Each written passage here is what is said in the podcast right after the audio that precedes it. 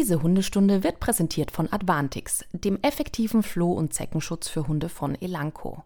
Advantix Spot-On wehrt die lästigen Parasiten ab, noch bevor sie zustechen und schützt deinen Hund für bis zu vier Wochen vor Stichen. Auch für den Parasitenschutz bei Auslandsreisen ist Advantix geeignet, da es deinen Hund vor Infektionen mit gefährlichen Reisekrankheiten wie Leishmaniose oder Ehrlichiose bewahren kann.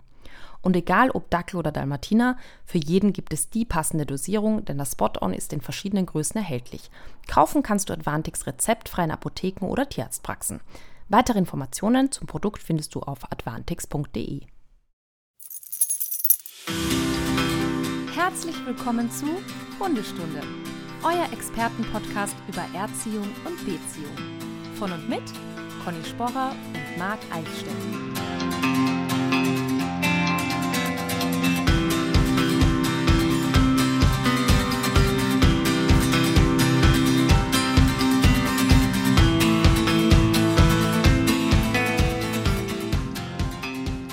Passend zum Humor. heutigen Thema. Oh Gott, guten Morgen, Conny. Entschuldigung, ich bin schon voll in Rage. Passend zum heutigen okay. Thema der Hundestunde. Ja. Hier draußen sind schon wieder die Gärtner mit ihren Laubbläsern. So. Da kann ich dich aber beruhigen. Die, die Renovierungsarbeiten, die seit Monaten hier in diesem Haus laufen, die gehen jetzt auch gerade weiter, heute an dem Tag. Ich war auch schon im Treppenhaus ja. unterwegs, um die quasi die Lärmquelle mhm. aufzuspüren und an die Türe zu klopfen, aber ich habe sie dann von innen nicht gehört. Deswegen hoffe ja. ich, wir bleiben verschont. Hm, herrlich. Naja, also. Ja, aber das stimmt, das ist passend zum Thema. Sehr gut. Ja, das bringt meinen Puls auf 180, sowas. So. Warum, warum machen die das denn immer mittwochs? Können die nicht einfach mal dienstags oder donnerstags arbeiten? Du, ich glaube, die machen das da auch und äh, das fällt dir halt nur da nicht so auf, dass sich da nicht so stört. Das kann natürlich sein. Das kann sein. Weißt du, wenn das überhaupt nicht stört? Charlie und der Doktor. Ja. Die pennen hier einfach. Also die, ja. den scheint das überhaupt nicht zu stören. Äh, ist Semmel vielleicht gestört von diesen Renovierungsarbeiten? Äh, null. ähm, könnte man sie aber auch fragen, ne? mit unserer neuen, mm. neuen Idee, da die äh, Fragen an die Hunde zu stellen. Fand, mm. ich sehr, fand ich sehr spannend übrigens, also sowohl in der Stundi-Gruppe als auch, ich glaube, du hast ja auch einen Post dazu gemacht. Es war sehr ja. unterhaltsam, da viele Fragen zu lesen. Also da habe ich mir gedacht, stimmt, das würde ich auch fragen. Bei vielen habe ich aber gedacht, hey, ich würde euch das beantworten. Ich kann euch das beantworten. Das ist echt in Ordnung. Ach, hast du dann doch das Wochenendseminar Tierkommunikation dann absolviert? Erfolgreich? Mit einer Prüfung? Ja, ich, also ich, ich finde halt so bei so Sachen, eben bei diesen Fragen von bist du glücklich und ähm, da, da fürchte ich, also da, da würde einfach wirklich jeder Hund äh, einfach sagen, ja weil am Ende des Tages haben Hunde sehr, sehr viele Möglichkeiten, also die viele Hunde, ja, haben sehr, sehr viele Möglichkeiten, einfach auch abzuhauen und nie wieder zu kommen. Ja. Und das würden die ja dann auch machen, ne? Aber es war echt spannend, dass die, also bei den meisten Fragen wirklich dies war, bist du glücklich oder bist du mhm. zufrieden? Also, dass viele ähm, Stundis wirklich da. Ja. Vielleicht machen wir auch nochmal ein Special dazu, weil ich fand wirklich, ich fand viele wirklich auch ähm, extrem lustig zu lesen. Ja, stimmt. Das können wir mal machen, so eine Hundestunde Spezial, Hundefragestunde Spezial. Wir beantworten die Fragen, die sich ja. die gestellt Genau, woran erkenne ich glücklichen Hund und so. Sehr gut, sehr gut. So, und dann ist mir auch in meinen Algorithmus, bei dir ja auch, so eine komische Sache reingespielt worden. Ähm, das hast du auch noch mal in die in unsere Notizengruppe gepackt. Ja, da kommen wir gleich dazu. Das passt nämlich zu äh, meinem ersten Thema, das ich für heute habe. Bevor oh ja. wir aber losstarten, möchte ich ganz kurz noch eine Sache, eine ja. Sache in eigener Sache, Werbung in eigener Sache machen, Marc, denn es gibt eine kleine Neuerung in der Online-Hundeschule. Und zwar ist es so, dass wir ähm, ja immer wieder, habe ich halt Anfragen bekommen für, ähm, für eben die Online-Hundeschule und die Leute würden aber gerne quasi nur die Lerninhalte und Kurse sehen und haben jetzt vielleicht nicht so Bock auf die Webinare und so weiter. Und deswegen haben wir da so drei neue Modelle quasi entwickelt. Also ein Leitmodell, wo man 9,99 Euro im Monat zahlt und dann eben diese gesamte Lernplattform mit allen Kursen hat. Plus äh, eben auch so Coaching-Mailings. Also da kommt, bekommt man am Anfang so eine, einmal in der Woche ein Mailing von mir mit To-Dos und Aufgaben und so weiter. Dann gibt es das Premium-Paket wie immer für 29,99, wo auch zwei Live-Webinare von mir dabei sind, wo man ja auch immer viele Videos einreichen kann. Da sind ja ganz viele Stundis auch dabei, die ich dann halt analysiere. Und es gibt eben diese Facebook-Support-Gruppe mit Fragen, wo ähm, mein Team dahinter ist und eben auch Fragen beantwortet und so weiter. Und dann gibt es neu auch eine, so ein Individualpaket wo äh, man eine Stunde Training mit meinem Team auch online dabei hat. Also kann man sich alles anschauen, verlinke ich auch ähm, in den Shownotes. Aber jetzt kommt nämlich der Knaller. Es gibt für Stundis einen Rabatt. Nee. Ja, eine Stunde hat geschrieben, sag mal, gibt es eigentlich einen Rabattcode für Stundis? Habe ich gedacht, nee, gibt es eigentlich nicht. Ist eigentlich eine coole Idee. eine wichtige, eine wichtige Sache eigentlich. Ähm, und deswegen gibt es ähm, mit dem Rabattcode Stundi überraschenderweise 90 Prozent auf den ersten Monat. Und das Gute ist ja eh, man kann die Online-Hundeschule ja 14 Tage sowieso kostenlos testen. Also im Sinne von, man äh, bestellt sie und bekommt aber dann, wenn man nicht zufrieden sein sollte, wovon ich nicht ausgehe, dann innerhalb von 14 Tagen das Geld zurück. Also nochmal, insofern hallo, stopp, stopp, stopp, stopp, kurz, stopp, stopp, stopp, stopp, stopp. Hast du gerade 90 Prozent gesagt oder 19? 90. Die Stundis bekommen 90 Prozent Rabatt. Auf den ersten Monat. Das ist aber nicht schlecht. Nicht schlecht, ne? Ja. Also ich weiß nicht, wo ich das letzte Mal 90% Rabatt bekommen habe, irgendwo. ja, hallo, das sind ja unsere Stundis. Ich meine, die, die sollen ja da ja, ähm, sollen ja auch was, was davon haben. Und übrigens die To-Do-Liste, die du da schickst, kannst du mir die auch mal schicken? Welche To-Do-Liste? Ach so, ja, ja du, gerne. Man kriegt doch da ja, so eine To-Do-Liste. schreibe ich mir gleich auf. Mhm. Ja, schick mir bitte so, auch mal. Mark registrieren. Dass ich auch mal, Jetzt habe ich Mark fast mhm. mit K geschrieben. Ey, Conny, jetzt hör auf. Wir haben zwar heute die schwarze Stunde. Ja. Dann sehe ich auch mal, was ich zu tun habe, anscheinend. Ja, ich bin auch gespannt, was du gleich beizutragen hast. Soll mal, soll mal loslegen? Wir sind ja schon mittendrin in der schwarzen Stunde. Ja. Also jetzt durch den Code, Rabattcode, ist das ein bisschen jetzt runtergedampft, mein Puls. Ja, das wollte ich aber noch also ganz zu Anfang loswerden. Genau. Sehr schön.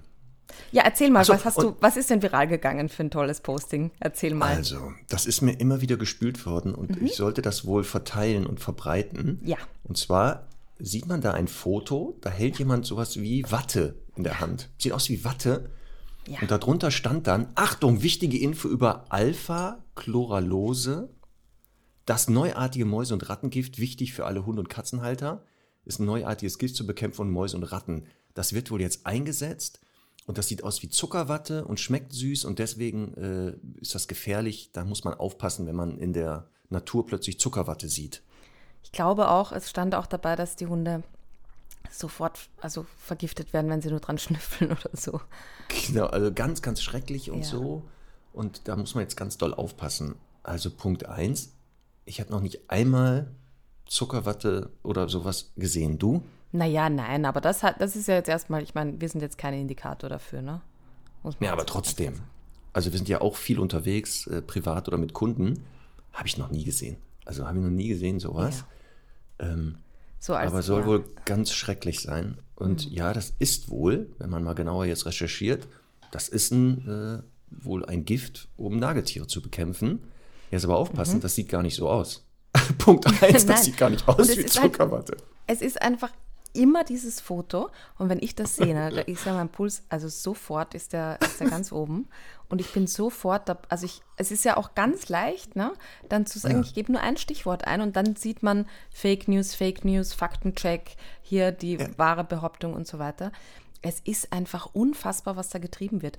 Und äh, ich möchte nochmal darauf verweisen, dass ähm, laut giftköderradar.com nur 5% aller Meldungen sowieso wirklich eben von Menschen ähm, gelegte, ausgelegte, absichtliche ja, Hundetötungsversuche sind. Ich meine, das, das ist jetzt nicht nix, aber trotzdem, und das möchte ich jetzt auch nochmal betonen, weil ich hatte da äh, kürzlich auch ein Gespräch dazu, ähm, es ist halt auch wirklich leider ein Tool, das dafür sorgt, dass einfach Inhalte total schnell viral gehen. Und es gibt viele Apps, und das habe ich mir persönlich bestätigen lassen, die mit den Ängsten der Menschen natürlich arbeiten und eben genau das äh, quasi als Anlass nehmen zu sagen, ich habe dann Postings oder auch irgendwelche Meldungen, die, die umgehen, die wieder an diese, an diese Plattform erinnern. Ähm, ich habe natürlich eine ganz hohe Reichweite, die für jemanden, der Social Media halt ähm, quasi wirtschaftlich betreibt, einfach total wichtig ist. Und dadurch kommen solche Dinge in, in Umlauf und solche Falschmeldungen und, und auch diese ganze Scheiße mit Kontaktgiften. Also Kontaktgifte sind sowieso für uns gar nicht so einfach erhältlich. Ne? Ich meine, klar, es gibt immer wieder irgendwelche, irgendwelche Gifte. Es gibt natürlich auch Gifte, die von Hunden aufgenommen werden, die nicht böswillig da ausgelegt sind und trotzdem erwischen das Hunde. Ich kenne einen Hund, der ist halt an etwas einfach äh, Verdorbenem gestorben. ähm, das ist alles, das sind alles Themen, die muss man ernst nehmen, aber prinzipiell, sowas macht mich rasend. Und vor allem, wenn dann kopflos geteilt wird. Ne? Also einfach wieder, oh ja, die bösen Hundehasser sind schon wieder gegen uns äh, ne, unterwegs und deswegen ähm, ja auf jeden Fall teilen und bitte weiter teilen und teilen. Und man kann das so leicht nachvollziehen, dass das einfach Blödsinn ist. Also ich, ich war ja gar nicht drauf aus, jetzt da auch irgendwie rauszufinden, dass das Fake News sind, sondern mir ging es darum, einfach mal zu, zu lesen, was ist denn das für ein Gift und dann kommt daraus, äh, ist einfach, sieht komplett anders aus, ist was ganz anderes. Ja, ich glaube auch, dass es hier um dieses, nennt man Clickbait geht. Also ja. Klicks zu generieren über solche Sachen, weil das natürlich leichter ist, weil es dann viele betrifft und sagen, ach du Schande, ist das wirklich gefährlich? Ähm, ich kann dann nur empfehlen, da ist auch so ein Trend wohl, das war mir gar nicht bewusst. Auch das wird mir manchmal so in meinen Algorithmus gespült und das klicke ich natürlich nicht drauf, weil ich einmal das gar nicht mehr angucken möchte und zweitens weiß, worum es geht, wo dann auch ähm, immer wieder ist, Achtung, dieses Video ist heftig und dann ähm, irgendwelche Hunde, die da so halb ähm, verhungert sind, die jemand rettet, aufpeppelt und man sieht dann so eine Entwicklung, ne, der Hund wurde gerettet oder sowas. Und da aufpassen, kann ich nur empfehlen, den Kanal, äh, die, das Social Media auf Instagram, tierschutz.socialmedia.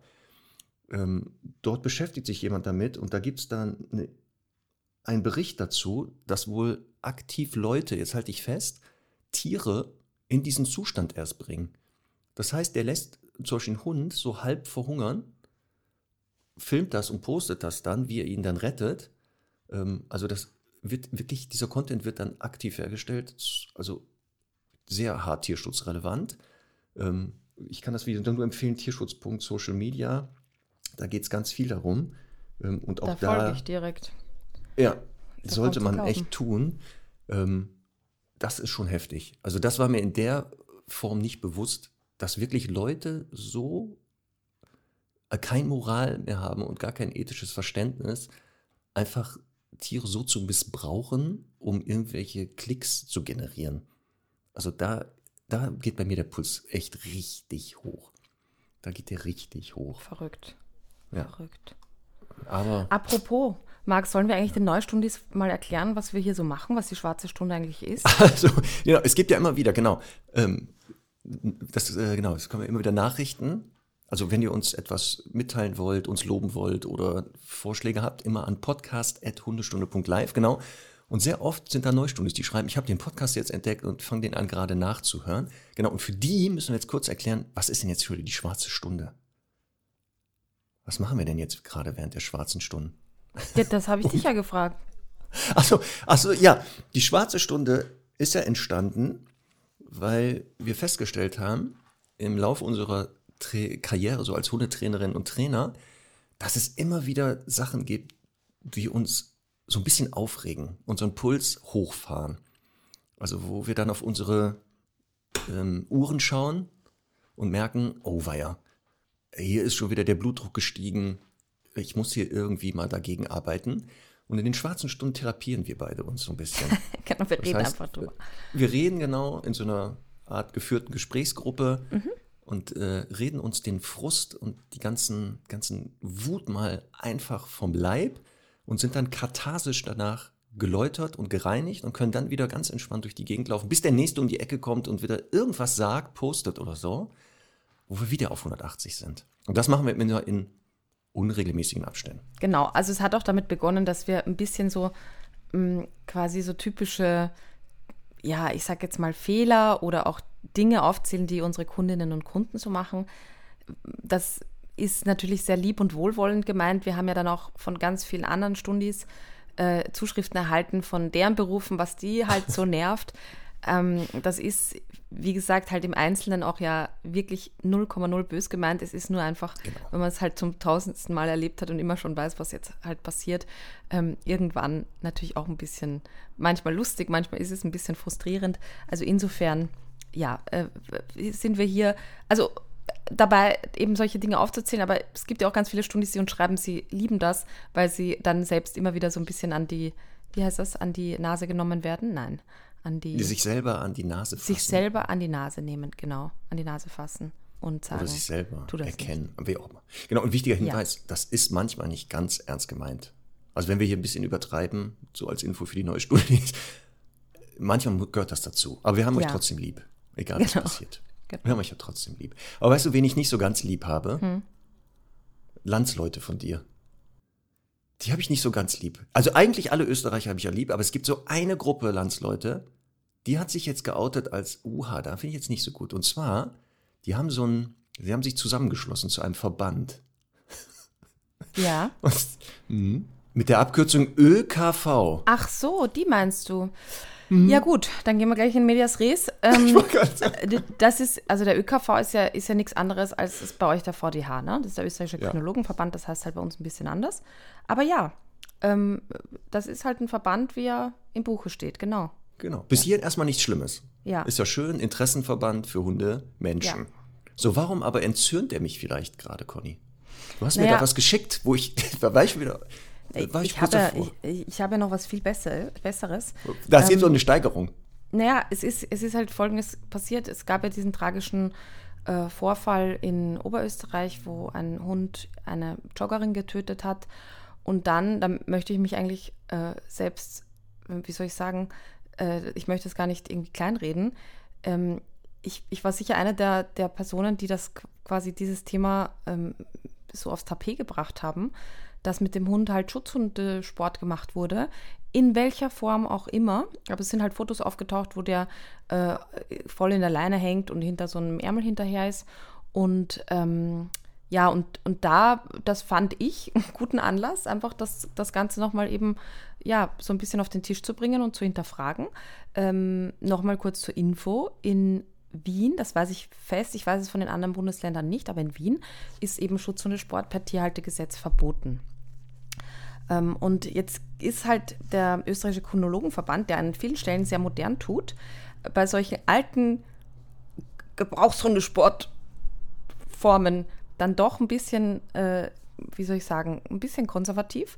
Und dann gab es einen Brief, ähm, nein, es, es, es, hat eigentlich so begonnen. Es gibt einen äh, Tierschutzverein in, ich glaube auch Oberösterreich, der heimlich so ein quasi so eine Sequenz aus dem Schutzhundesport gefilmt hat, so hinterm Baum letztendlich, also das Video ist auch ziemlich äh, herumkursiert.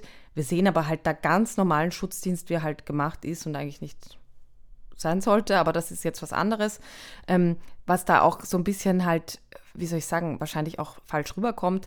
Also wir haben ja da diese Situation, dass dann im fortgeschrittenen Stadium die Hunde zum Beispiel in diesen Ärmel beißen müssen und dann wird so getan mit dem Stock, als auf den Hund eingeschlagen wird. Also der Mensch zeigt dann wehrhaftes Verhalten und der Hund muss halt trotzdem dranbleiben.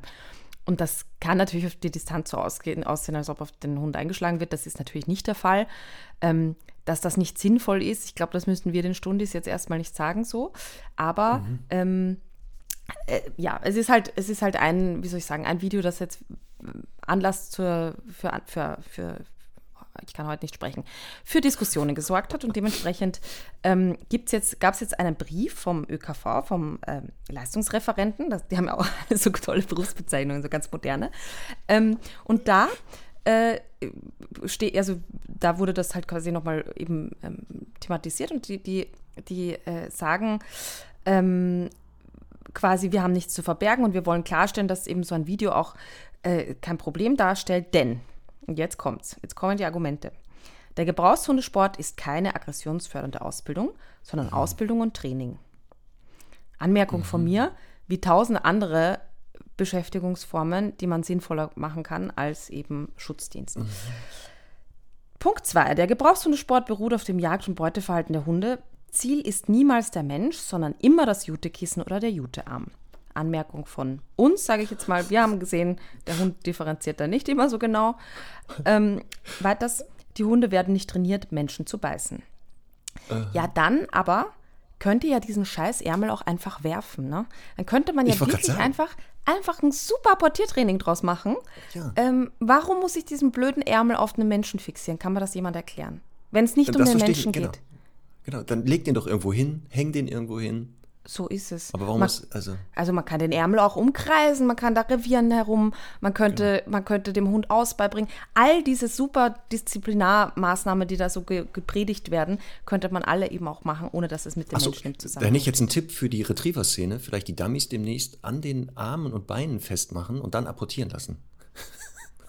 Das ist eine gute Idee. Oder an Menschen oder? eben befestigen und die ganz schnell wegrennen lassen oder so.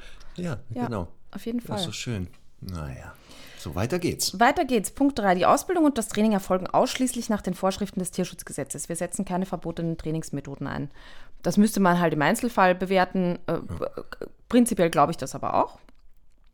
Hunde, Hunden werden auf unseren Plätzen niemals Schmerz, Leid, Qualen oder Angst ausgesetzt, unter Druck gesetzt oder mit Stöcken oder anderen Hiebwaffen geschlagen.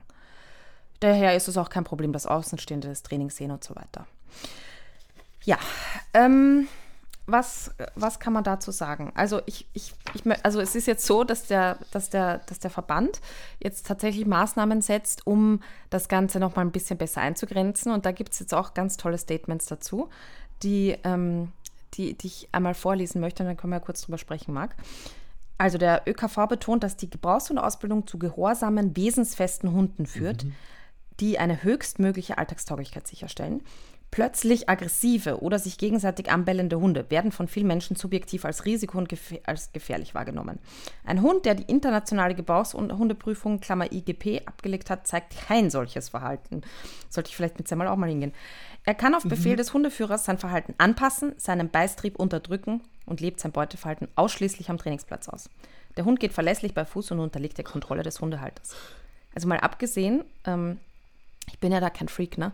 Aber das ist halt immer noch so ein Verein, ähm, wo wahrscheinlich 90 Prozent der Mitglieder äh, Frauen sind, ähm, dann immer noch so eine Sprache anwenden mit der Hundeführer und der Hundehalter und also ich, ich kann es nicht verstehen, warum man sich erstens dann noch so einer alten Sprache bedient und dann zweitens nicht einfach auch Frauen berücksichtigt in der Sprache. Aber gut, das ist ein anderes Thema.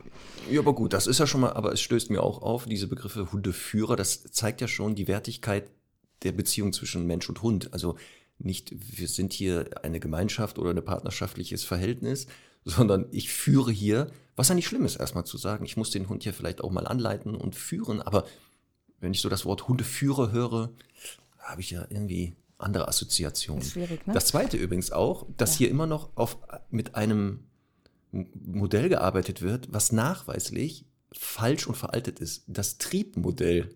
Hier wird ja wieder der Begriff sein Beißtrieb. Mhm. Also selbst Konrad Lorenz hat später festgestellt, dass er hat das ja angefangen mit diesen Trieben, ähm, dass das wohl nicht mehr so ganz richtig war. Hat er selber noch festgestellt und das auch dann gesagt. Wir sehen aber, die sind irgendwie da stehen geblieben. Das haben die gar nicht mehr mitgekriegt. Sie gehen davon aus, der Hund hat einen Trieb, der zwingt ihn dazu zu beißen. Der kann nicht anders, der läuft rum und muss irgendwann, also wie so ein Dampfkessel.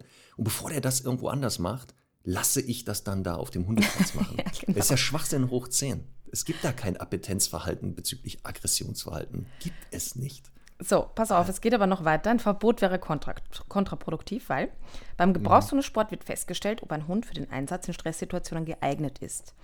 Er wird Trieben ausgesetzt und muss trotzdem Befehlen wie aus, sitz oder laut gehorchen und sofort ab- oder loslassen. Tut er das, gilt er als wesensstark, selbstsicher und gehorsam. Ein Hund mit diesen Eigenschaften agiert auch in Stresssituationen souverän und selbstbewusst und neigt somit nicht zu dem ähm, nicht zu Angst, die meist Auslöser für unerwartetes Verhalten ist.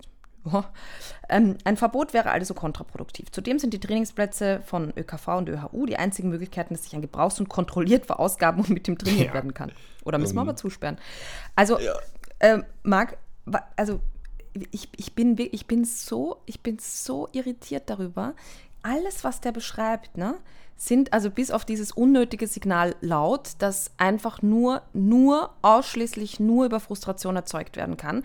Und das ist ja auch mein Thema. Ich rede ja gar nicht von Aggressionsbereitschaft äh, irgendwie erhöhen und Hunde aggressiv machen. Aber was ja hier einfach gemacht wird, ist eben äh, genau einfach ganz viel mit Frustration zu arbeiten und gegen die natürliche Impulskontrolle des Hundes. Und was, was wir ja im Training immer erreichen wollen, ist natürlich am Anfang den Hund über Signale zu steuern. Und da wollte ich jetzt gerade sagen, das machen wir wirklich in der Welpengruppe. Also das machen bei uns Hunde ab acht Wochen, lernen genau diese Signale. In jeder guten Hundeschule werden genau diese Trainingsthemen, die alltagstauglich wichtig sind, wirklich im frühen Alter begonnen. Und da brauche ich nicht so einen, so einen, so einen komischen Hundesport, wo, wo, ja, wo die Dinge einfach wirklich übertrieben und total über Frust aufgebaut werden. Und dann haben wir, haben wir da, wie gesagt, schon eine, eine Semantik, die halt einfach wirklich so, so blöde Bilder erzeugt, wo äh, es jetzt um, um eben Befehle geht und um, um, um eine Sprache, die einfach impliziert, der Hund muss gesteuert werden und der Hund ist dann ansprechbar und nicht ansprechbar. Und was wir ja erzeugen wollen im Training, ist, dass Hunde eben es irgendwann schaffen, durch Signale sich selber zu kontrollieren. Also ich möchte ja, dass, äh, dass ich zum Beispiel einem Hund beibringe, geh auf die Decke, wenn Besuch kommt, zu einer ganz einfachen Situation, also dreh nicht hoch und entspann dich dort, um das irgendwann mal zu ritualisieren und vielleicht von selbst zu zeigen, damit ich eben ja solche Dinge im Hund auch ähm, sozusagen fördern kann, dieses, diese, wie ich es nenne, halt passive Impulskontrolle, dass der Hund sich selbst daran erinnert, eben erzeugen kann. Und da brauche ich keinen äh, extrem scharfen Gehorsam durch, durch irgendwelche Menschen. Also ja, du merkst eh, es ist wirklich. Ja, aber das wirklich, ist was, was uns beide echt auf die Palme bringt. Auch da, da sind ja auch, kursieren ja auch noch diese ähm, ähm, Unterordnungen, die da sehr oft noch als Begriff benutzt. Und da werden ja da Übungen gemacht, damit zur Unterordnung des Hundes. Und das ist ja auch wieder der Schwachsinn hoch 10. Ein Hund ordnet sich freiwillig. Also in, wenn Hunde äh, in, in, in, unter Hunden leben, dann werden wir nicht sehen, dass ein Hund die anderen sich unterordnen kann, durch was auch immer. Durch ein sondern Signal. Die, ja, genau, sondern diese Hunde halt freiwillig theoretisch ähm, auf bestimmte Sachen halt verzichten, weil sie merken, ja, in dieser Konstellation macht das viel mehr Sinn, ähm, wenn ich dem da Privilegien zugestehe. Also die Rangordnung wird von unten nach oben stabilisiert. Ich kann, und deswegen ist diese die Intention durch bestimmte Übungen, das sind dann so Sachen wie Sitz und Platz und Fuß, soll der Hund untergeordnet werden. Und wir wissen beide, das hat nichts mit damit zu tun. Das heißt nicht, genau, wir, dass wir das sehr früh schon mit den Hunden hier machen, auf andere Methoden als da, also äh, die man da sieht. Natürlich müssen wir die Hunde irgendwie im Alltag steuern können. Und deswegen ist ja der Ansatz zu sagen, ähm, dass die ähm, gucken möchten, dass die alltagstaugliche Hunde herstellen. Den haben wir ja auch dass die Hunde in unserer Gesellschaft halt theoretisch ähm, gefahrenfrei sich bewegen können, viele Freiheiten genießen können. Ähm, das stimmt. Aber wie gesagt, ähm, so wie das da gemacht wird und mit welcher Art und Weise und mit welchem Hintergrund, da ist ja bei mir dann Ende. Und ähm, damals auf dem alten Gelände, was wir in Kiel hatten, das Trainingsgelände, da hatten wir schräg gegenüber den Deutschen Schäferhundverein, eine, mhm. die da auch da diesen Gebrauchshundesport, damals noch Schutzhundesport nannten ähm, ist ja das gleiche in Grün, ist ja nur einfach Namewashing. Man hat das jetzt anders genannt, weil man festgestellt hat, hm, ist verbrannt der Begriff, nennen wir das einfach anders, das Kind. Und die haben das da ja auch gemacht für Privatpersonen und die Polizei hat da ihre Hunde ausgebildet. Und wenn ich hier lese, dass ähm, durch diese Gebrauchshunde-Sachen der Hund verlässlich bei Fuß geht und der Kontrolle des Hundehalters unterliegt, da kann ich aber 80 Prozent der Teilnehmer, die da Schutzhundesport gemacht haben, auf dem Platz sind die stramm bei Fuß gegangen. Aber außerhalb des Platzes, vom Auto bis dahin oder wenn ja, die spazieren waren, da war aber, da war aber Spannung auf der Leine und von Kontrolle aber gar nichts. Also ich hatte das, glaube ich, schon mal erzählt, dass wenn ich mit Kunden außerhalb des Geländes war und da kam jemand mit einem Hund, der da in diesem Verein war, um die Ecke und der wurde wieder durch die Gegend gezogen, sind wir aber sofort äh, aufs Gelände mhm. gegangen, haben das Tor hinter uns zugemacht, weil ich gesehen habe, Kontrolle sieht aber anders aus. Also das, das ist, ist, auch spannend, ne? dass dann immer wieder gesagt wird, ja, die Hunde zeigen dieses Verhalten und dürfen das dann nur am Hundeplatz ausleben, aber gleichzeitig genau. wird wieder propagiert, dass die ja so super im Alltag dann ansprechbar sind und dass das dann so super abrufbar ist und auch, dass die Hunde dann dadurch selbstsicher und wesensstark werden. Also so ein Bullshit, wirklich. Und weißt du, was ich auch nicht verstehe? Diese Lobby dahinter, die dann einfach sagt, äh, also quasi, die dürfen uns unseren Schutzdienst nicht wegnehmen oder so. Ich meine, ganz ehrlich, wenn die mir das Stricken verbieten, dann fange ich halt Häkeln an. ja. Also, ich meine, ja, wie könnte eh. jetzt ein Hobby so eine Wichtigkeit haben? Ähm, ja. Also es ist ja jetzt nicht so, dass man sagt, man darf die Hunde nicht mehr beschäftigen oder nicht mehr ähm, frei laufen lassen, sondern es geht ja wirklich darum, einfach zu sagen, über, über, hinterfrag das mal. Und was wirklich mir am allerwichtigsten zu betonen ist, ne? es mag ja von mir aus Menschen geben, die das wirklich sehr genau aufbauen können und wirklich vielleicht Ahnung davon haben und äh, da sehr genau dahinter sind. Aber wenn ich mir anschaue, wie viele Menschen, und das ist jetzt wirklich nicht wertend gemeint und vielleicht kann ich mich früher auch dazu zählen, kein Bewusstsein für Timing haben, überhaupt kein Gefühl und deren Hunde es noch nicht mal schaffen, Sitzbleib zu machen, während ein Ball fliegt und das nämlich entspanntest auszuhalten, dann, dann wirklich, also ich kann, ich kann einfach nicht glauben, dass exakt quasi in dieser, in dieser, in diesem, äh, in dieser äh, Schutz, also in dieser Gebrauchshundesportform, sich dort alle Menschen tümmeln, die da ach so genau sind. Also da, weißt du, was ich meine, Marc? Es ist irgendwie so, ähm, es ist halt wirklich einfach schlimm. Also es ist sowieso schon schlimm, dass gewisse Menschen manche Hunde halten dürfen. Und da bin ich übrigens auch so, ja, ich glaube auch, dass Hunde gezüchtet werden, die da, also im, ne, wie, wie die es bezeichnen, so einen hohen Trieb haben. Aber es fängt ja schon da an, dass das natürlich ein Fehler ist, dass solche Hunde einfach in der Gesellschaft nichts verloren haben, ähm, weil die äh, letztendlich gar nicht, gar nicht typgerecht gehalten werden können, wie auch. Also die müsste man ja äh, ständig einfach mit, mit irgendwie genau diesen Reizen konfrontieren, die ihnen da in die Wiege gelegt werden. Ähm, und gleichzeitig, äh, ja, ist es, ist, es halt, äh, ist es halt wirklich der Wahnsinn, wenn ich denke, die Menschen haben Probleme wirklich mit den banalsten Dingen, schaffen es das nicht konsequent zu trainieren und dann sollen sich genau dort halt alle tümmeln, die das so super genau im, im, im Timing wären und das alles so absolut richtig machen. Also. Wir versteifen okay. uns jetzt gerade so auf den Teil Schutzhundesport, weil der mhm. da halt das der Auslöser war für diese Stellungnahme. Wobei natürlich jetzt bei diesem Gebrauchshundesport nach IGP gibt es ja drei Bereiche. Die klassische ja. Unterordnung, das sind halt diese Sitzplatz-Fußgeschichten. Dann gibt es ja das Fährtentraining. Was und auch niemand versteht, warum das da drinnen ist, ne?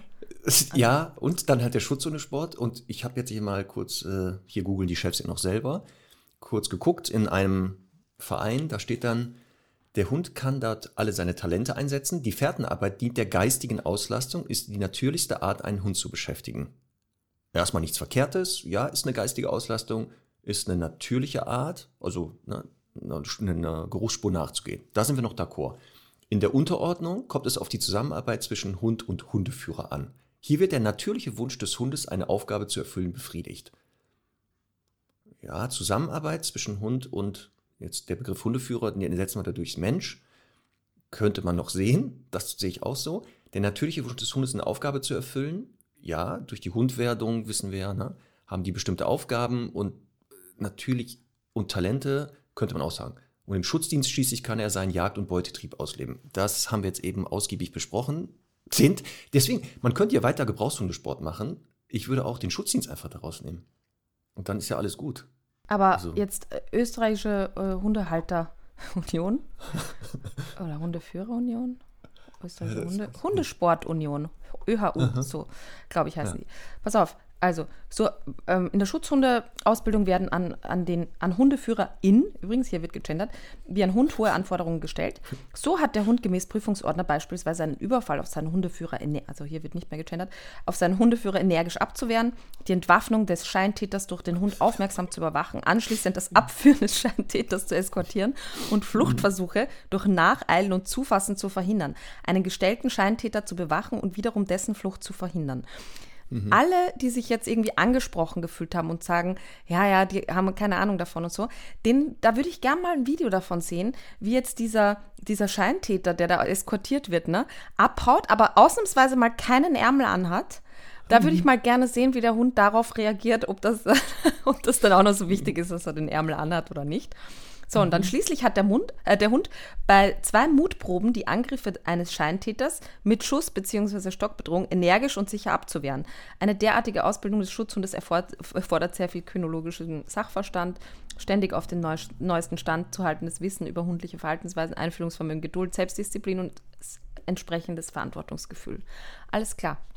Also ich muss sagen, hat mir jetzt richtig Lust gemacht, da mitzumachen.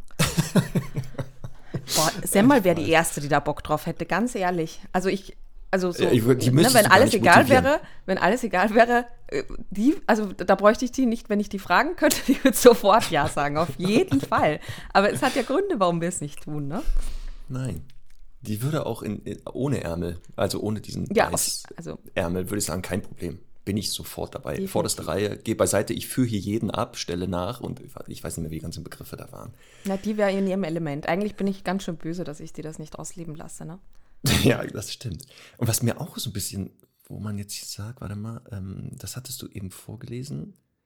Ähm, genau, dass der Hund ja nur da auf diesen Plätzen die Möglichkeit mhm. hat, sich zu verausgaben. Ja. Das ist auch spannend. Also außerhalb wird das ja auch nicht gemacht, zum Glück. Also das ist ja wirklich, da muss man sagen, weil Hunde ja oft ortsgebunden lernen, das ist ja echt der Vorteil. Wenn man Glück hat, macht, also greift er nur Menschen an auf dem Hundeplatz. Wenn man Pech hat, auch außerhalb. Ja. Das ist aber, das ist auch sowas. Naja. Naja. Ähm, aber wenigstens was gut ist jetzt wieder, ne? Dass ja hier ähm, geschrieben wird. Moment. Für die Hundeführer ist eine Ausbildung in Form eines Seminars mit anschließender Prüfung inklusive Tierschutzthemen sowie die Vorlage eines Leumundszeugnisses vorgesehen. Das ist auch komisch, ne? Warum braucht man ausgerechnet hier für ein Leumundszeugnis? Ich weiß jetzt nicht, wie das bei euch geregelt ist gesetzlich, wenn du mit Hunden irgendwas machst, ob du nicht da irgendwie eine Zertifikation oder eine, eine, einen Nachweis bringen musst. Hier in Deutschland ist es ja der Paragraph 11. Beim Zuschwimmen ans Veterinär musste ja bescheinigt werden, dass du tierschutzkonform arbeitest. Mhm. Ich weiß jetzt nicht, wie das bei euch in Österreich derzeit ist. Da Hast du ein Leumundszeugnis? Ein ganz eigenes Fach aufmachen. ja. ja. ich habe ein Leumundszeugnis, aber ich äh, brauche das nicht für den Beruf. Oh, jetzt ähm, wird's spannend. Wofür bräuchtest du denn ein Leumundszeugnis dann? Naja, äh, das ist manchmal, wenn man sich bei irgendwie bei, bei, bei ArbeitgeberInnen bewirbt, ne? Das, also ja. dafür hatte ich das halt schon. In Deutschland nennt sich das ja polizeiliches Führungszeugnis. Ja, da wird einfach genau. nur geguckt, gibt es irgendwelche ja. Vorstrafen, die man hat, genau. die vielleicht ausschließen, bestimmte Berufe anzufangen. Genau. Na, genau. Ja, also äh, wie auch immer, ähm, es ist einfach an der Zeit, das zu verbieten. Es gibt übrigens auch von der Tierschutzombudsstelle eine tolle Abhandlung zu dem Thema, die würde ich auch in den Shownotes mal verlinken. Ja, ähm, ja kann man sich auch noch mal so ein bisschen einlesen. Ähm, Finde ich sehr, sehr gut wissenschaftlich herangegangen an das Thema. Und ja, wir, also ich bin ganz klar äh, für ein Verbot dieser Form des Hundesports. Und vielleicht könnte mir jemand ja mal sagen, wer denn diese Prüfung da also wer prüft die Hundeführer? Sind das andere Hundeführer? Also ist, oder sind das, sind da irgendwie auch Menschen beteiligt, wie Veterinäre oder andere Kynologen? Das wäre jetzt auch mal eine Frage, die ich hätte. Ja, leider ist das nicht immer auch ein Qualitätsmerkmal. Also ich bleibe. Nein, nein, halt, muss nicht, muss nicht. Ja, muss nicht. Ähm, ja. Naja, ich bleibe dabei, ich bin für ein Verbot in, also flächendeckend ähm, es gibt so viele andere tolle Beschäftigungsformen ähm, und gerade eben bei Hunden, die da in die Richtung Tendenzen zeigen, die kann man so wunderbar umlenken. Das muss man nicht irgendwie ähm, blöd kanalisiert fördern. Nee, das muss man wirklich nicht. So, warte mal. Aber jetzt wieder eine positive Sache. Jetzt haben wir äh, uns kurz ausge, äh, hoch, den Puls hochgefahren. Jetzt kommt wieder die Phase der Entspannung mit ja. etwas Schönem. Und zwar gibt es News zu dem Tierschutzverein ja. die du ja mit unterstützt und Gründungsmitglied vielleicht sogar bist. Ich bin Schirmherrin. Die, die haben mich gefragt, ob ich Schirmherrin sein darf und ich habe gesagt, ja, unter gewissen Bedingungen. Ähm, und das war ja also sowieso kein großes Problem, aber ich fand eben total schön, dass, dass dann ähm, einfach jetzt so ein paar neue Weichen im Tierschutz gestellt werden. Also nicht, dass das gar, kein anderer Verein so hätte. Aber ähm, für mich war halt eben wichtig und deswegen habe ich da ja auch nochmal so ein bisschen rumgefragt, dass man zum Beispiel dieses Kastrationsverbot endlich aus den Verträgen rausnimmt. Ähm, wir haben jetzt äh, im Zuge der Homepage, die hoffentlich ab Ausstrahlungsdatum online ist. Ich, ich, ich tease sie schon mal kurz an, pfotenherz-tierschutz.com. Ähm, da war mir wichtig, dass wir quasi auch so Verhaltensthemen beschreiben, die Tierschutzhunde betreffen können, ähm, dass das halt einfach immer auch so ein bisschen in Zusammenhang steht, die, dass, dass vielleicht eben, ja, manche Hunde vielleicht äh, eine, eine Mischling aus Herdenschutzhund sein können und dass man darauf hinweist und dass man nicht immer nur mit, äh, mit Emotionen arbeitet, sondern eben auch ja, mit Herz und Verstand daran geht. Und da freue ich mich sehr. Und ich bin ja morgen, also wenn diese Folge ausgestrahlt ist, bin ich gerade schon in Rumänien. Und wir unterstützen da eben mit dem Verein äh, das Free Emily Tierheim. Also ich bin vor Ort, um auch ähm, mitzuhelfen. Wir, wir, besprechen uns auch nochmal, was man, wie man das alles besser aufstellen kann. Und bei der Gelegenheit möchte ich auch nochmal ähm, die die quasi die Hel HelferInnen-Möglichkeiten aufzählen, die es gibt. Unter helfen at Pfotenherz-Tierschutz könnt ihr nämlich schreiben, wenn ihr Bock habt zu unterstützen. Es haben uns auch schon einige Stunden geschrieben, habe ich mich sehr darüber gefreut. Ähm, aber wenn ihr zum Beispiel auch sagt, keine Ahnung, es hat uns ja mal jemand geschrieben, wir haben ein Kino und könnten einen kleinen Spot schalten und äh, wir haben eine Druckerei und wir würden irgendwie Flyer produzieren. Oder keine Ahnung, jemand ist Tätowierer und sagt, er möchte eine Charity, eine Charity-Aktion machen. Also es, kann, es gibt ja wirklich ähm, Grund, also wirklich ganz unterschiedliche Möglichkeiten hier zu unterstützen. Und dementsprechend ähm, ja, würde ich mich äh, total freuen, äh, wenn, wenn da viele Stundis schreiben. Eben direkt gerne an helfen.pfotenherz-tierschutz.com. Ähm, da wird jede Hilfe gebraucht und ich glaube, da entsteht wirklich eine richtig, richtig tolle Sache. Es sind auch viele, genau, das ist auch, ähm, wir haben viele Nachrichten bekommen, ich möchte gerne unterstützen, wie kann ich und so weiter. Mhm. Wie gesagt, unter helfen.pfotenherz-tierschutz.com, dort schreibt ihr hin und dort wird dann jemand mit euch Kontakt aufnehmen und alles weitere klären, ob ihr, weiß ich nicht, Tätowierer seid, was war das noch? Druckerei habt, ein Kino. Ja. Also da gibt es mannigfaltig wahrscheinlich Möglichkeiten. Und, also die ähm, würden dann eh Bescheid sagen, ob es eben dann eine Möglichkeit genau. gibt zu helfen oder nicht, aber lieber einmal mehr sagen. Also natürlich genau. auch so, also was, was vielleicht ganz wichtig ist, es werden jetzt, ähm, wird auch sozusagen der HelferInnen-Einsatz vor Ort koordiniert es wird dann eben quasi Möglichkeiten geben, vor Ort im Tierheim zu helfen. Ähm, das wird eben gut organisiert. Da wird auch genau erklärt, ähm, quasi, ja, wo man da übernachten kann und wie das eben alles so, so abläuft. Ähm, also man kann da wirklich an, an allen möglichen Stellen unterstützen und sich anbieten und deswegen gerne da einfach hinschreiben. Und du fährst nach Rumänien mit dem Auto wahrscheinlich, ne? Ja. Oder genau. Ja. Und da musst du ein bisschen aufpassen, weil ich war letztens mit den Hunden unterwegs im Auto. Mhm. Wir wollten mhm.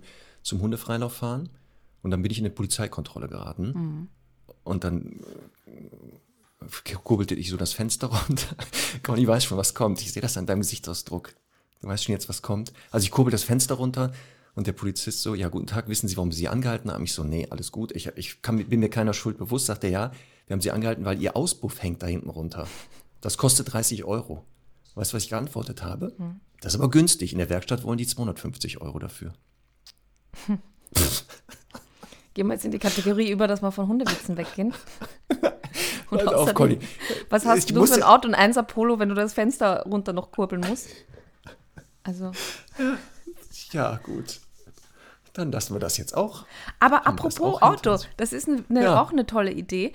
Ähm, was nämlich auch noch gesucht wird, wird so eine alte Schüssel, ähm, die natürlich noch funktionsfähig ist, aber wo jemand vielleicht sagt, ja, also ich hätte jetzt ein Auto loszuwerden, weil ähm, wenn eben die HelferInnen da äh, hinfliegen, ähm, vor Ort sind, dann macht es natürlich auch Sinn, dass die irgendwie von A nach B kommen können und deswegen werden auch so, wird so ein Helferauto gesucht. Also falls jemand da ein Auto loswerden möchte, ähm, da würde sich der Verein sehr drüber freuen. Das wollte ich auch, auch wenn der Auspuff runterhängt. Wenn der Auspuff runterhängt, dann, dann nicht, aber wie wir ja gerade gehört hm. haben, kann man für 30 Euro reparieren lassen.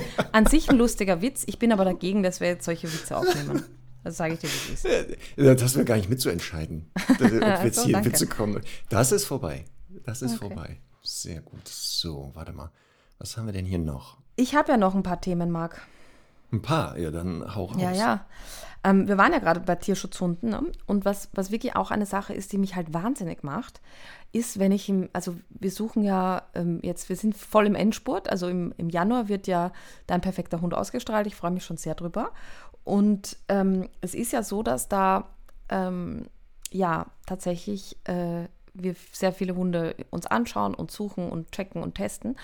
Und ich bin wirklich immer überrascht, welche subjektive äh, Rasseeinschätzungen da vorgenommen werden.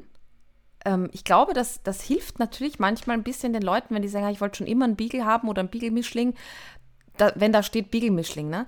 Aber letztendlich macht das random eine Person die, die sich denken, ja, oh, könnte sein. Und wenn man dann diese Rassetests macht, ne, sieht man, da ist aber, der ist nicht mal dran vorbeigelaufen im, im ja. entscheidenden Moment. Ähm, das, das macht mich ein bisschen wahnsinnig, ehrlich gesagt. Also ich, ich finde ja, man kann das relativieren und kann sagen, es sieht ja. ein bisschen aus wie oder so, aber es macht mich wirklich wahnsinnig, vor allem dann auch so oft in Ländern, wo, also wo es ja wirklich auch absurd ist, dass so ein Hund überhaupt vorbeikommt ich frage mich manchmal auch, wie ähm, diese Rassen oder Mischlings, also Bezeichnungen entstehen. also natürlich aufgrund des Phänotyps des Aussehens kann man manchmal sehen, was könnte beteiligt gewesen sein. Mhm. Aber es ist mal, es ist oft schon sehr dubios oder für mich nicht mehr nachvollziehbar, wie das sein soll. Ja, es also, ist ja auch manchmal wichtig. Also ich, ich finde ja eben gerade bei den Herdenschutzhunden oder so in Rumänien, bei den Mischlingen, ja, da sieht man ja auch, dass da sowas drinnen ist. Und da kann man ja das dann auch formulieren und sagen, aufgrund der Optik könnte man oder kann man nicht ausschließen, dass ein Herdenschutzhund mit dabei ist. Das heißt für sie dies und jenes. Also das ist ja auch wichtig, aber ich finde halt jetzt gerade, um das als Marketing-Tool zu nehmen, schwierig.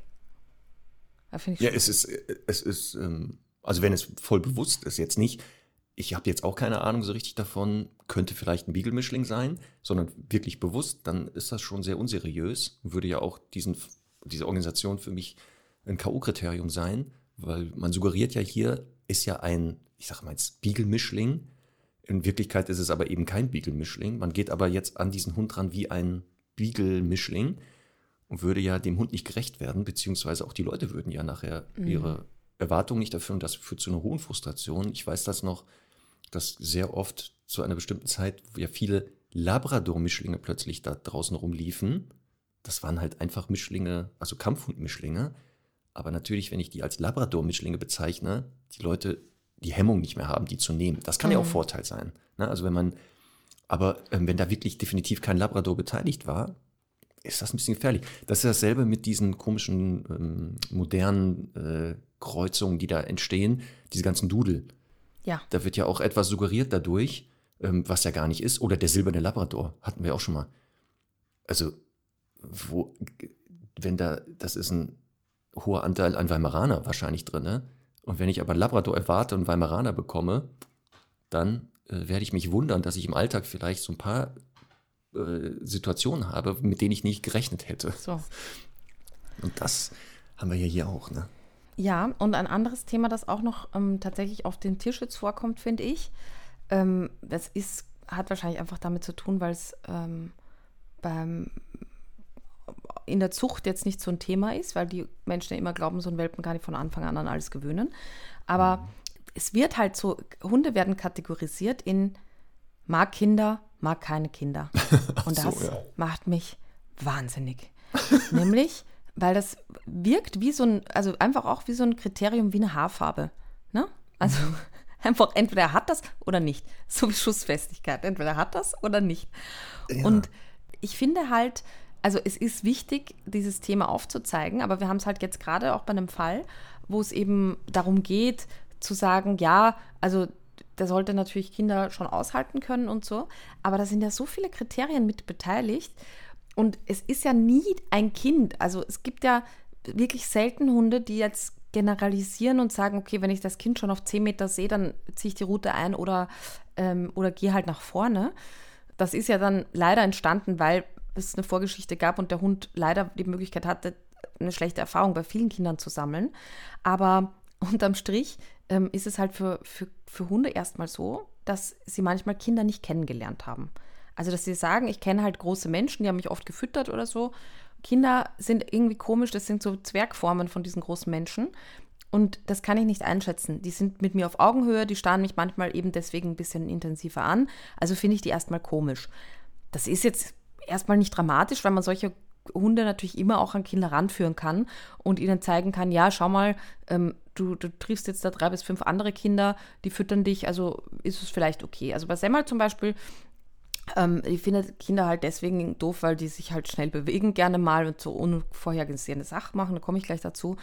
Und die habe ich jetzt auch konsequent von Kindern füttern lassen. Die ist jetzt eher immer ein bisschen zu aufdringlich bei Kindern, weil die sagt, die haben doch die Kekse. Ähm, also, wenn ich sie lassen würde. Ja, eine andere Sache ist, dass halt sehr territorial motivierte Hunde halt Kinder noch störender empfinden, weil die halt schneller sind, weil die sich frei bewegen, weil die ähm, vielleicht auch unvorhersehbarere Bewegungen machen, mal stolpern, mal schnell auf sie zurennen und so weiter. Und das ist halt so für Hunde, die so ein Bademeistergehen in sich tragen, ähm, ein bisschen schwierig. äh, zu, zu auszuhalten. Aber das ist dann eben null das Thema mit den Kindern. Ne? Das weiß ich noch genau. Ich hatte mal so einen Berger Picard, so einen, so einen ähm, französischen Hütehund, der halt angeblich eben immer nur die Kinder gestellt hat. Ne? Und dann habe ich mal mich zur Verfügung gestellt und habe mal ein bisschen, bin mal ein bisschen äh, auf und ab gelaufen, ein bisschen quer gerannt. Und er hat natürlich genau das Gleiche gemacht. Also das heißt, ja, man der muss dachte, das, der hat dich verwechselt. Du bist ein großes Kind, dachte er. Ja, ja, ja, ja, aber ich habe mich ja trotzdem gleich bewegt und die Motivation war halt eben territorial und jetzt nicht, ich mag keine Kinder, sondern ich mag halt nicht, was, was die tun und wie die sich bewegen. Und natürlich muss man darauf hinweisen, wenn sowas auffällig ist. Ähm, es gibt ja auch so, äh, oftmals steht ja dabei Kinder nur, wenn sie größer sind. Damit ist meistens gemeint, dass der Hund halt vielleicht eher körperlich ist und ein bisschen halt unvorsichtig. Oder eben auch gemeint, dass der Hund halt nicht so gut aushalten kann, wenn die Kinder sich schnell bewegen. Trotzdem, das sind so Themen, da finde ich schwierig, ähm, da finde ich einfach schwierig, äh, das quasi so zu, zu stempeln und zu sagen, mag keine Kinder. Weißt das du? ist auch kein Persönlichkeitsmerkmal. Genau, ja. das ist nicht genetisch fixiert und angeboren, sondern das ist ähm, sehr oft, was du beschrieben hast, das sind Lernerfahrungen, die nicht gemacht wurden oder die gemacht wurden. Und ich habe auch, und das hast du auch, äh, viele Hunde im Training gehabt, die genau keine Kinder mochten. Mhm. Und im Test dann komisch rauskommt, das heißt nicht, die mögen keine Kinder, die mögen bestimmte Kinder nicht mhm. das du beschrieben hast. Bestimmte Arten von Kindern, die, bei denen negative Erfahrungen verknüpft sind, die mögen die nicht. Genauso wie ganz oft Hunde aus dem Tierschutz mir vorgestellt werden, der mag keine Männer. Und komisch, oft ist das so, mich mag der aber dann irgendwann. Also was ist jetzt, mag der Männer, mag der nicht Männer? Ähm, das ist aber auch, ich halte das auch als gefährliches Tool, wenn da gesagt wird, der mag Kinder generell genauso wie der mag keine. Voll.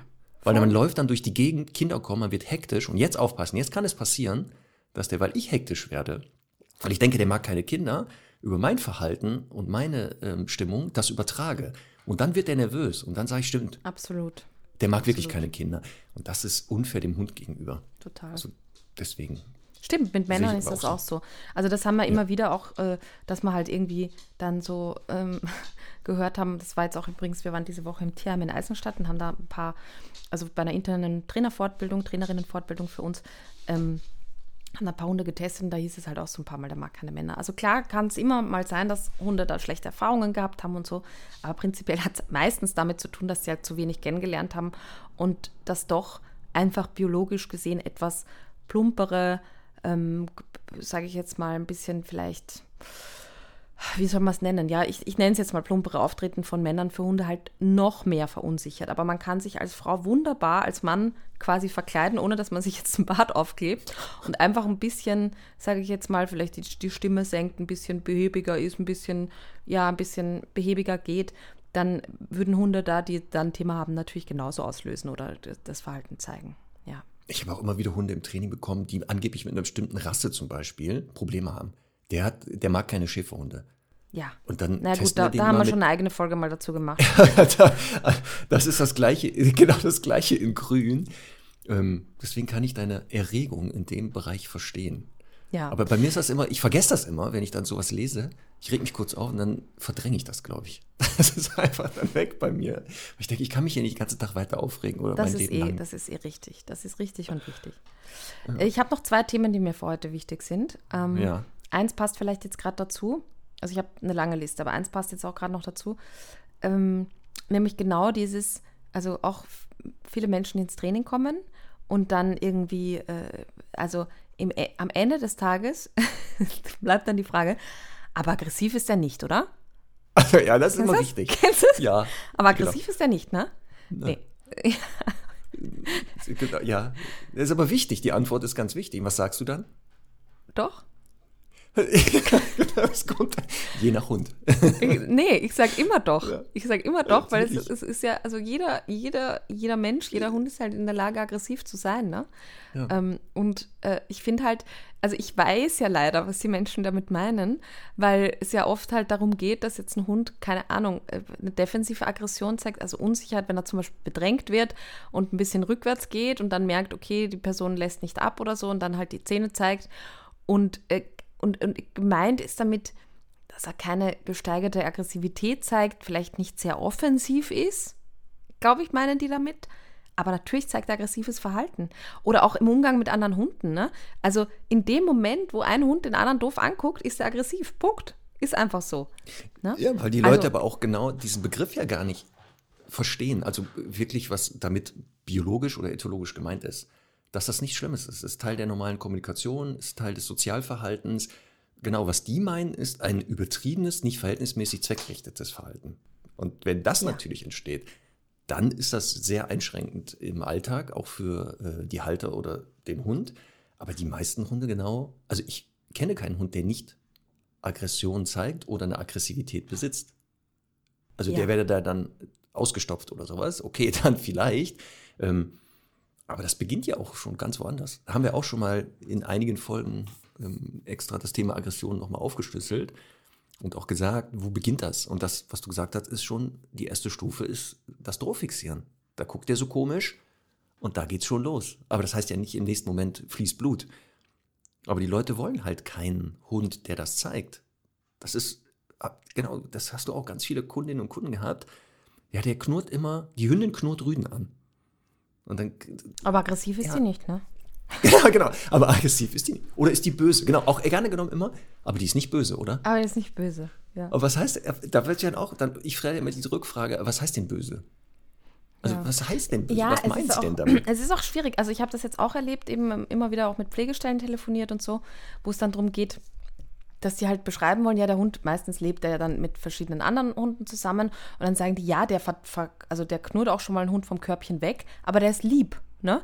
Und, ja, genau. Also ich verstehe es aber, weil, weil das ja. natürlich vielleicht als unerfahrener Hundemensch für dich bedeuten kann, oh Gott, der knurrt mal. Ne?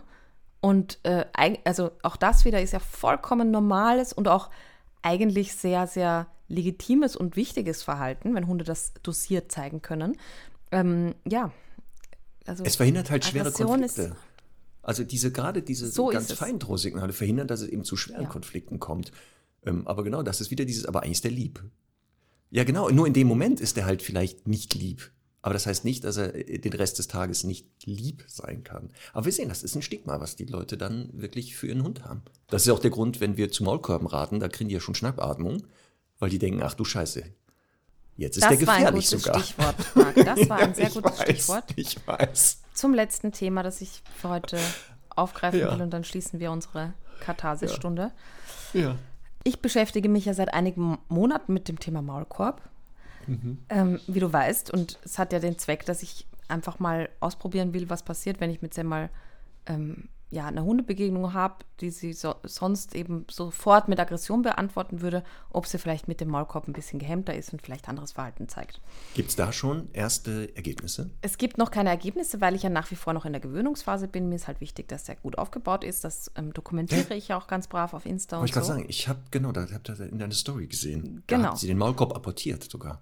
Ja, sie hat den apportiert, aber das ist ja noch kein, kein großes Ding. Ich wollte den halt positiv verknüpfen, wie in der Folge Maulkorb, die wir ja gemacht haben. Ja. Ähm, und übrigens sehr gut angekommen ist, vielen Dank, ähm, da genau beschrieben habe. Also wir sind in der Gewöhnungsphase, läuft alles super, mitunter, weil der Maulkorb wirklich super sitzt. Ich habe mich sehr, sehr lange damit beschäftigt, wie der sitzen soll. Und zwar jetzt nicht, weil es mir nicht nur, weil es mir persönlich natürlich auch ein Anliegen ist, also wie gesagt, es beschleunigt einfach den Gewöhnungsprozess nochmal massiv, sondern natürlich auch, weil ich weiß, dass das ein sehr sensibles Thema ist und es dazu einfach sehr viele Stimmen gibt. Und natürlich, wenn ich einfach mhm. Fotos und Videos von meinem Hund mit Maulkorb poste, da muss der natürlich perfekt sitzen. Oh ja, und du glaubst es nicht. Also du glaubst es nicht es gibt trotzdem Expertinnen und Experten, oh. die wissen das nochmal besser. Und mhm. ich sage dir, also es wird ja auch, ähm, ganz viele raten ja dann eben auch zu, zu diesen Draht- oder Stahlmaulkörben. Ähm, auch hier habe ich mir das Hechelmaß für meinen Hund quasi äh, ausrechnen lassen, beziehungsweise mich beraten lassen. Es ist gleich groß und ich möchte auch hier nochmal ein bisschen das Thema Individualität walten lassen, weil wirklich dieses Thema Hechelmaß ist, ist eine Religion geworden, wie äh, das Thema Scheren und Ernährung. Es ist unfassbar, wie viele Leute mir immer noch schreiben, der Maulkorb ist zu klein. Und ich möchte jetzt mhm. einfach sagen, Semmel ist kein Hund, der, weiß ich nicht, wie ein Labrador äh, das Maul drei Meter aufreißt beim Hecheln, sondern die hechelt insgesamt schon sehr wenig. Und wenn sie hechelt, dann habe ich natürlich äh, mir genau, ich habe genau diese Situation erzeugt, um es genau auszumessen. Und ähm, es passt einfach mit diesem Maulkorb. Und ich möchte ihr keinen Hamsterkäfig um den Kopf schnallen, nur damit die vielleicht diese drei Sekunden in ihrem Leben, wo sie mal ein bisschen intensiver hechelt, das ja. aushalten kann. Also nochmal, wann hechelt mein Hund denn? Ja, wenn ich mit ihr viel Belastung mache. Also es kommt ja auch darauf an, in welchen Situationen ist das, ist das der Fall. Und Semmel trägt den Maulkorb bei mir dann in äh, gewissen Hundebegegnungen in Zukunft, aber eben auch ja nicht bei Belastungen, die so, die so krass sind. Klar, wenn ich äh, einen Hund habe, der den Maulkorb konstant tragen muss und vielleicht viel hechelt, dann würde ich natürlich darauf achten. Aber bitte, bitte hört auf, äh, da eure, eure Stimmen abzugeben für Situationen, mit denen ihr über, euch überhaupt nicht befasst habt und die ihr auch überhaupt nicht bewerten könnt. Es ist unfassbar. Ist, aber, es ist unfassbar. Es triggert mich auch gerade wieder an. Ich schreibe etwas über einen Maulkorb, dann suche ich irgendein Foto mit einem Hund, einen Maulkorb, wo ich sehe, der sieht jetzt aus, nicht, der scheint zu passen. Also da ist jetzt wirklich nicht. Da kommt aber immer eine oder einer, der sagt, hier der Korb, der ist aber nicht ganz optimal und wird mir auch genau erklärt, woran ich das erkenne. Ähm, wo ich auch denke, ja, danke für den Hinweis, alles gut, aber ich sehe da jetzt nicht den Grund. Und das Spannende, das Wort Hechelmaß übrigens, Oder? ist ein Begriff, der ist außerhalb der Hundeszene keinem etwas sagt. Das ist auch wieder das Hechelmaß. Hat noch keinen Weg in den Duden gefunden, ne? Noch leider nicht. Sehr gut. Oh Mann. Wie hast du das Hechelmaß denn herausgefunden bei Semmel? Ja, das habe ich tatsächlich, konnte ich nicht so gut auf Video darstellen, aber ich habe ähm, einfach Folgendes gemacht. Ich habe die einfach volle Kanne mit dem Ball gehetzt ne? und volle Kanne müde gemacht und das auch noch im Sommer. Ähm, und dann habe ich einfach, habe ich die einfach äh, hingelegt, also so, dass sie sich auch entspannen kann. Und, ähm, und bin dann einfach mit dem Zollstock gekommen. Und habe natürlich dann auch noch mal den ein oder anderen Zentimeter aufgeschlagen, sicherheitshalber. Ja. Und es ist trotzdem noch zu wenig.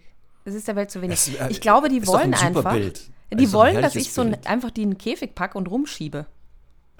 Ich glaube, das ja, wäre dann am doch gesagt. Wir hatten doch vorgeschlagen, äh, neue Modelle, wo wir genau einfach den Hund in den Käfig reinpacken und vier Löcher rein. Ist der sicherste Beißkorb. der Hund im Käfig. Maulkorb-Trolle, echt. Aber ich stelle mir das, das Bild schön vor. Du stehst auf der Wiese irgendwie in der Öffentlichkeit, forderst, also führst, äh, schmeißt ganz viel Bälle im Sommer, dann hechelt die verrückt, die liegt auf dem Boden, dann kommst du mit dem Zollstock und misst am Mund etwas. Und das beobachtet ein Nicht-Hundehalter. Da hätte ich ja. gerne mal die Gedanken der Leute ja, äh, erfragt, was ja. die denken, was du da jetzt tust. Und die Antwort wäre, ich ermittle, ermittle hier das Hechelmaß. Was denken Sie denn? was ist das super. Ach, das ist ja. schon crazy, oder? Vielleicht wird das jetzt die Standardfrage im Erstgespräch bei mir. Dass ich jetzt immer äh, neben den Frage zum Beispiel gesundheitliche Einschränkungen, werde ich jetzt immer als Frage noch haben. Das ist ähm, gut. Wie ist das Hechelmaß des Hundes? Sollen ja, wir das mal machen? Name, Alter, Kastration, Hechelmaß. Das ist gut. Ich würde das jetzt gerne auch im Vorschlag im Rahmen der Ausbildung der zukünftigen Trainerinnen und Trainer im Netzwerk würde ich gerne jetzt vorschlagen. Ich werde das mal ins Forum machen, ob das ja. nicht eine Standardfrage sein soll, ob das Hechelmaß nicht auch immer abgefragt wird. Für den Fall. Also für den Fall, dass man das braucht. Hat man Find das gleich. Finde ich gut, finde ich gut. okay, Marc, also ich hätte noch ein paar Hundenamen anzubieten, aber wir sind eigentlich schon über der Zeit. Äh, apropos, jetzt bin ich auf 180. Stopp. Warum wurde ich aus der Gruppe Hundenamen entfernt? Ja, das ist ganz ja, einfach. Ja, Achso, das hast du gesehen? Das tut mir leid, ja. Nee, okay. komisch, dass ja, ich das, natürlich kriege ich das mit. Damit du mehr den Überraschungseffekt hast. Also es ist okay. nicht böse gemeint. Ich wollte einfach mhm. ein paar Namen, also ich wollte einfach, dass du mehr das erste Mal damit konfrontiert wirst und auch die Stunde ist deine erste Reaktion, also die Chance haben, deine erste Reaktion zu hören. Ja, als ich das gesehen habe, ich wurde entfernt, zwei, zwei Emotionen. Erst war ich sauer und dann traurig und dachte, was ist denn jetzt, oh. was ist denn ja, jetzt was habe also ich gemacht? Ich, ich habe nichts da reingepostet.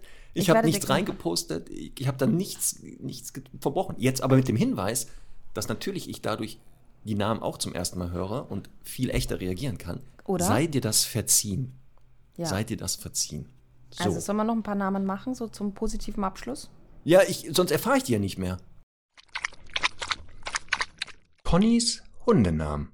Also pass auf, einen Namen hast du noch, hast du noch erfahren. Den habe ich nämlich am 12.09. um 22 Uhr in die Gruppe gestellt. Und das weiß ich noch ganz genau, weil das war, da war ich ähm, bei so einem Afterwork-Clubbing in Wien und habe, was ich sehr gern mache, so ein Gespräch belauscht von einem jungen Mann und einer jungen Frau. Bist du auch ein Belauscher? Ich bin auch so ein Belauscher. Ja, ich, also ich sag mal so, ich glaube, ich kann mich einfach nicht dagegen wehren. Es ist gar nicht so absichtlich oft. Aber ich habe halt da irgendwie so eine mhm. hohe Wahrnehmung oftmals. Und die standen auch neben mir und haben sich natürlich auch, weil die Musik da war, und so ein bisschen auch lauter unterhalten. Und, und, dann, und dann hat der Typ zu der Frau gesagt, ach so, naja, warum, also warum bist du schon so lang Single? Aha, aha, aha. Und dann hat sie gesagt, ich bin halt so judgy. Was ist die Judge? Ach so, hier von verurteilen, Englisch judgy. to judge. Ich glaube, das ist auch gar kein echtes Adjektiv im Englischen, oder meinst du? To judge, also das Verb gibt es jemand, ich glaube, das Ja, natürlich, aber, aber judgy. Aber judgy. Judgy. Und gibt es das? ah, someone who is judgy tends to criticize people easily, okay. bla bla bla. Ja, Jugendsprache. Ja, ich glaube, das ist aber, ich glaube, so richtig. Was bedeutet Judgy Jugendsprache? Aha, oh je, ich glaube, das, ist das, nicht das verwendet, verwendet. Das, Judgy ja, hört sich sehr goofy für mich an. Ja, goofy ist aber, goofy brauchen wir jetzt nicht nochmal als Hundenamen ins Rennen werfen. Okay, also offensichtlich ist das schon ein Wort, das sich in der Jugendsprache ein bisschen etabliert hat. Aber, aber jetzt stell dir mal vor, auch so für vielleicht, vielleicht so ein bisschen unsicheren Hund aus dem Tierschutz, der sich, also der nicht so zugänglich ist zu vielen Menschen. Judgy ist doch ein toller Name. Ne? Auch so von der Schreibweise. Nicht für mich, ja, aber ich würde nicht einen unsicheren, einen Hund, unsicheren Hund als Judgy bezeichnen. Naja, nicht unsicher, aber so einen skeptischen, sage ich jetzt mal, der sich halt genau aussucht, mit dem was zu tun haben will. Hm. Ja. Also Semmel ist eigentlich so judgy, ne? Die, da hat der so 50 Prozent der Menschen findet die ganz toll und freut sich und 50 Prozent ja. findet sie komisch. Und sagen, so, zu ihr würde ich eher Judgy nehmen. also Judgy finde ich einen tollen Namen. Genau. Warte, kurz bevor du die anderen, da passt mhm. die Nachricht, die wir ähm, war das? Heute sogar, heute Morgen bekommen haben, um 8.20 Uhr von Manuela. Hast du die mhm. schon gelesen? Noch nicht. Ach doch, Moin, äh, etwas mit dem Namen, ne? Das fand ich auch ganz genau. gut, ja. Mhm. Moin, ihr beiden. Als ich heute eure Folge 129 gehört habe und Conny als Hundenamen Perro und Perito vorgeschlagen hat, musste ich ein bisschen schmunzeln, da wir unsere Hündin manchmal Perorista nennen. Sie ist ein spanischer Wasserhund, aka Perro de Aqua Español und daher ja nicht immer die leiseste Hunderasse und recht wachsam. Daher nennen wir sie manchmal liebevoll Perorist oder Perorista. Als Welpe, als sie in der Trotzphase war, haben wir ihr den Namen Monstea verpasst. Sie heißt eigentlich nur Thea. Ne? Ist doch super, oder? Kreativ auf jeden das Fall. Das finde ich einen guten, sehr guten Hundenamen. Ja. So. Ähm, Weiter pass geht's. Auf. Weiter geht's. Und zwar ähm, habe ich, ja, egal wie ich jetzt inspiriert wurde, es gibt die polnische Währung. Aha. Slotty gab es mal. Slotty? Auch, ja, die sind doch Teil der EU. Die haben, jetzt den, die haben jetzt auch den Euro. Aber früher hatten sie den Slotty. Und als Hundenamen nicht schlecht. Slotty? Ähm, die haben den Euro. Ich glaub, also, also, ich glaube, also Soweit ich EU. weiß, sind die, ist Polen Teil der Europäischen Union und sollten eigentlich damit ja auch. Ach, guck mal, da ist schon wieder Terrorist im Hintergrund zu hören, anscheinend. Conny muss jetzt einmal kurz nachschauen gehen, warum Semmel gerade bellt entweder kriegt sie jetzt wieder ein Paket, die Nachbarin äh, hat wieder kein WLAN-Empfang und will wieder WLAN von Conny nutzen. Irgendwas dann immer ist ja. ja. Und dann muss Conny einmal jetzt nachschauen, um so einmal zu kommunizieren. Ich kümmere mich selber um das ganze Verhalten. Und da ist Conny schon wieder. Was war's? War schon wieder äh, im Weinberg. Schnelleres und, Internet, da freue ich mich jetzt sehr drüber. Aber ein neues Modem bekommen. Ähm, und das hat Semmel gerade angebellt, oder was? das Modem. Nee, die hat, das war jetzt tatsächlich gut, weil ich habe ja die Kopfhörer auf und habe gar nicht gehört, dass es, dass es klingelt. Und an ihrer ja. Reaktion habe ich das jetzt äh, festgestellt. Wer hat denn da wieder geklingelt? Die Nachbarin. Ich habe schon erzählt, was es wieder sein könnte. Ja, der Ein Paket Postbote. ist gekommen. Ja. ja, der Postbote. Und ich dachte die Nachbarin, weil die wieder WLAN-Passwort haben. Nein. Also pass auf. Slotty, hast du es jetzt gegoogelt in der Zwischenzeit wenigstens? Nein, natürlich nicht. Ich musste ja überbrücken deine Abwesenheit. Ei. Und habe die Stundis so lange ein bisschen unterhalten. Also Slotty ist doch erstmal jetzt hin oder her ein super Hundename, oder? Ja, ich, ich finde ihn gut. Ich finde ihn natürlich gut. Also es gibt noch ganz viele äh, Umrechnungsplattformen, äh, also von daher glaube ich, dass die noch keinen Euro haben. Äh, Würde mich sehr wundern. Äh, das kann doch nicht sein. Na klar. Jetzt muss ich hier auch noch parallel gucken. Hallo? Also ich wollte jetzt keine Wissenschaft daraus machen aus der Kategorie. Wann ja, kommt der Euro in Polen? Der Euro ist für Polen immer noch nicht attraktiv. Da. Hat Polen den Euro Kroatien am In Polen müssen sie in. Oh, Tatsache. Du Euro? musst die Euros noch in Slotty umtauschen. Also, Slotty. Ah. Slotty. Alter Schwede. Vielleicht für jemand, der den Hund Lotti nennen möchte, aber sich denkt, heißen so viele dann Slotti. Finde ich sehr lustig. Vielleicht für ja. eine polnische Bracke oder so. Ja, genau. Es müssen schon Hunde aus dem, aus dem Bereich sein. Dann wäre das nicht schlecht. So. Ja. Letzter Name. Ja. Halte ich fest. Nicht schlecht. Ähm, Habe ich den eigentlich? Ist das jetzt der Hundename? Nicht schlecht oder was? Nee, pass auf. Wir waren, äh, wie gesagt, im Tierheim diese Woche und da gab es einen sehr, sehr bulligen Pitbull, der Tyson hieß, ne? Und ich fand ja, den echt nett. Ich fand den echt nett und ich habe gesagt, ich finde, also äh, natürlich, also ein bisschen eigentlich ein unsicheres Würstchen. Wir haben da ein paar Tests gemacht, wo es auch darum ging, so geht der nach vorne, wenn der irgendwie äh, in Unsicherheiten kommt und so weiter. Und der war einfach immer so, hat so eine Route eingezogen und hat gesagt, nee, lieber nicht. Und brauch, ich brauche so den Fels in der Brandung. Ich bin eigentlich eher so der Border Collie im, im Pitbull-Fell. Und ähm, der hieß Tyson. Und ich habe ich hab gesagt, ja, der braucht einen neuen Namen, der braucht einen Imagewechsel. Und dann hat der, hm. ähm, äh, hat der ähm, auch so eine Tendenz, dass er halt gerne jagt und Mäuselöcher buddelt. Und dann ist mir eingefallen, es wäre doch ein cooler Name, einfach den Dyson zu nennen. ja, Staubsauger. ja. Das ist gut. Das finde ich Weißt du, für einen Hund mit jagdlicher Dyson. Motivation. Schon witzig. Ist auch gut, weil, weil er würde direkt auf den Namen reagieren. Weil er ähnlich wie Tyson hat. Sich eben, anhört. eben. Sehr gut. Und der klingt trotzdem viel netter. Ja, das ist ja nicht schlecht. Dyson. So. Dann würde es ja noch Vorwerk könnte man auch noch Natürlich. Nehmen. Hund, der Natürlich. die Nase ständig ist ja hat. Also alle. Meine präferierte Marke ist nur nicht jetzt so oh. attraktiv als Hundename. Muss man ja, einfach sagen. ja, es hört sich nicht so schön. Aber Dyson für Tyson Oder? ist nicht schlecht. Ja, stimme ich dafür. Daumen so. hoch, sage ich mal. Sehr schön. Gut, dann sind wir gespannt demnächst auf weitere Hundenamen.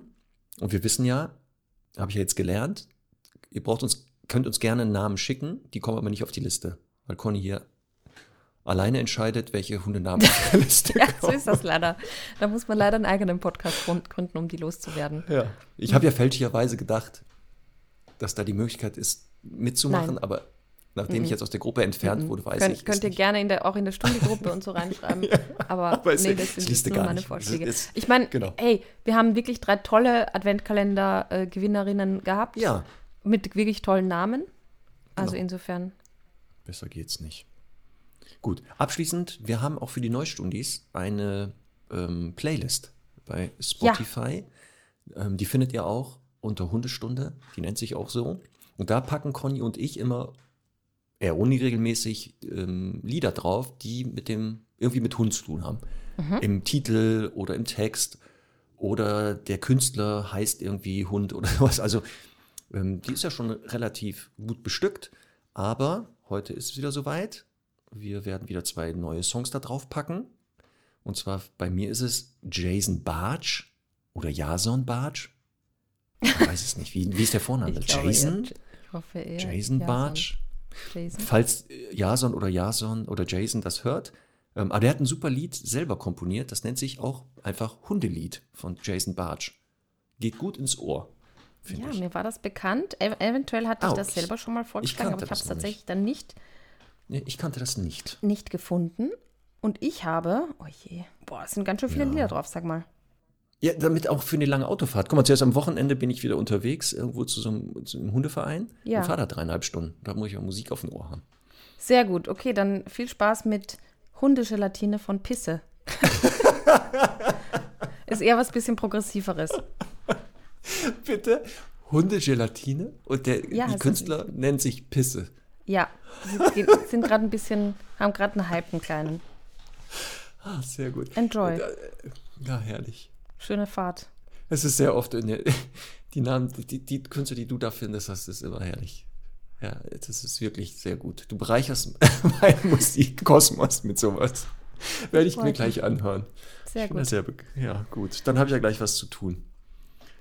Dann hören und sehen wir uns nächste Woche wieder, Conny. Ja, ich werde aus Rumänien berichten wollte ich gerade sagen. Viel Erfolg, viel Spaß dort. Vielen Dank. Bin gespannt, was da vor Ort du erlebt hast. Dann hören wir nächste Woche davon. Komm gut an, pass auf dich auf und ihr auch, liebe Stundis. Macht's gut. Tschüss. Tschüss.